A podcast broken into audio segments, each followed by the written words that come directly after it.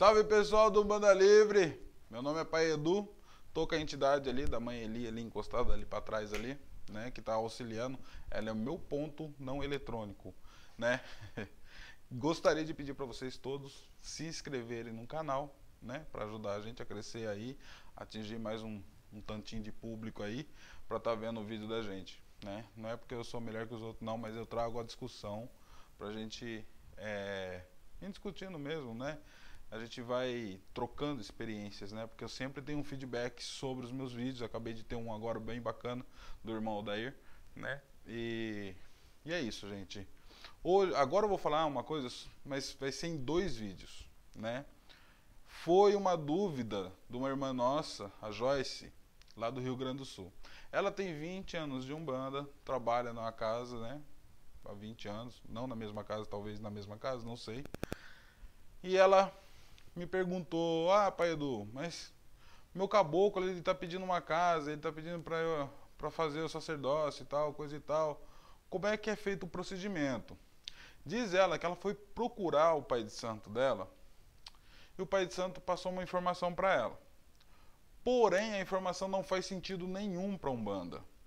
Porque a Umbanda não tem corte animal, não faz corte, não vai cortar peixe no mato, não vai cortar peixe na praia, não vai cortar peixe em lugar nenhum. E os outros tantos de, de fundamentos que foi passado para ela, como alguns tipos de assentamento de, de caboclo, caboclo você não assenta porque só assenta no candomblé, não assenta, não, não é, assenta na Umbanda, né? Você não assenta nada na Umbanda falando isso, né? Mas enfim. Aí eu fui falar para ela como é que era feito. São diversas são diversos jeitos de se fazer o fundamento do sacerdócio. Né? Depois eu vou falar como é que abre uma casa, tá? Né? Do jeito certo dentro da Umbanda que foi pedido, né? Mas foi, foi perguntado para ela sobre o sacerdócio e para ela abrir uma casa. São diversos jeitos, né, maneiras de se, ser sacerdote dentro da Umbanda. Claro, tem que ter um tempo, tem que ter um estudo, né? Tem que ter conhecimento para você poder estar tá abrindo uma casa sozinho, né? Para poder manter essa casa, porque você, a partir da hora que é sacerdote, dirigente, pai de santo, sei lá como é que vocês queiram chamar, cacique, né? Chama muito no sul. Vocês são responsáveis pelos seus filhos de santo, vocês são responsáveis por uma casa, pelo um, pelo um axé, pela assistência e por um monte de coisa e que toma muito tempo, né? Então não dá para abrir só por vaidade. Uma hora você cansa, você vai ter que fechar. Então, dentro da qualquer, vamos dizer assim, dentro da minha linhagem, foi a coisa mais simples, né?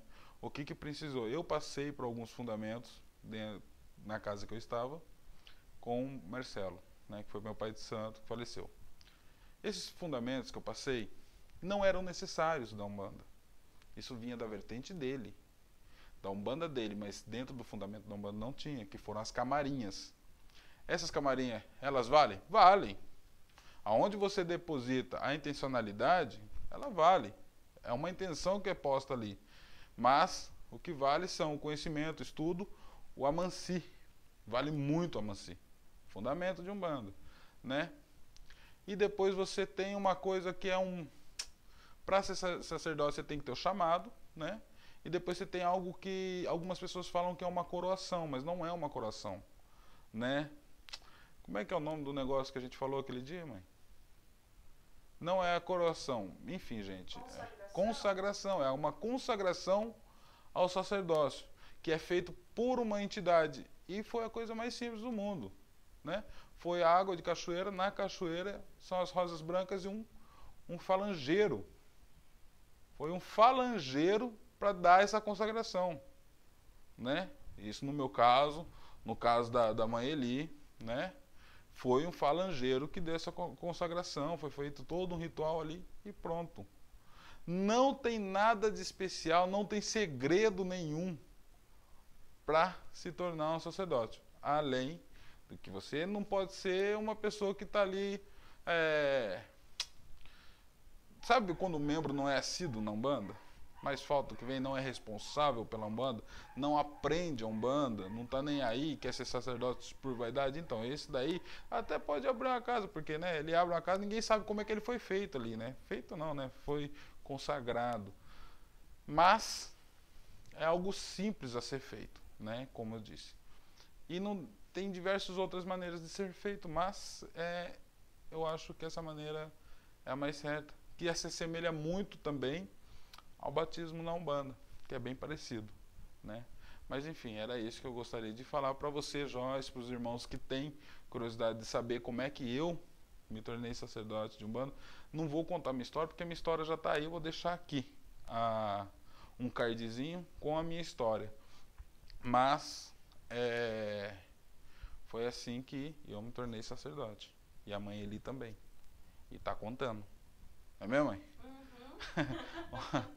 e a gente toca a nossa casa, vai na casa das outras pessoas, somos muito bem aceitos, muito bem respeitados. Tem um monte de amigo também que é da briga da Umbanda também, que gosta muito da gente também, graças a Deus aí, e entende como é que as coisas são feitas. É, um abraço a todos, axé e tchau.